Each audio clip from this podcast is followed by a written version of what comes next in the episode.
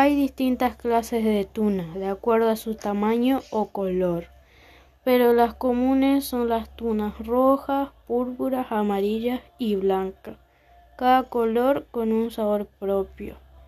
La cáscara de la tuna es muy dura y tiene espina, pero por dentro su pulpa es jugosa y fresca, con abundantes semillitas.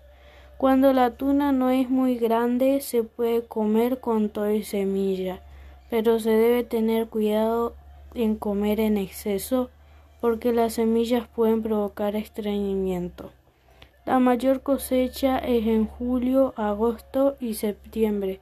En esos meses su dulzura está garantizada a la mayor producción de tunas en tierras áridas y se requiere de poco cuidado.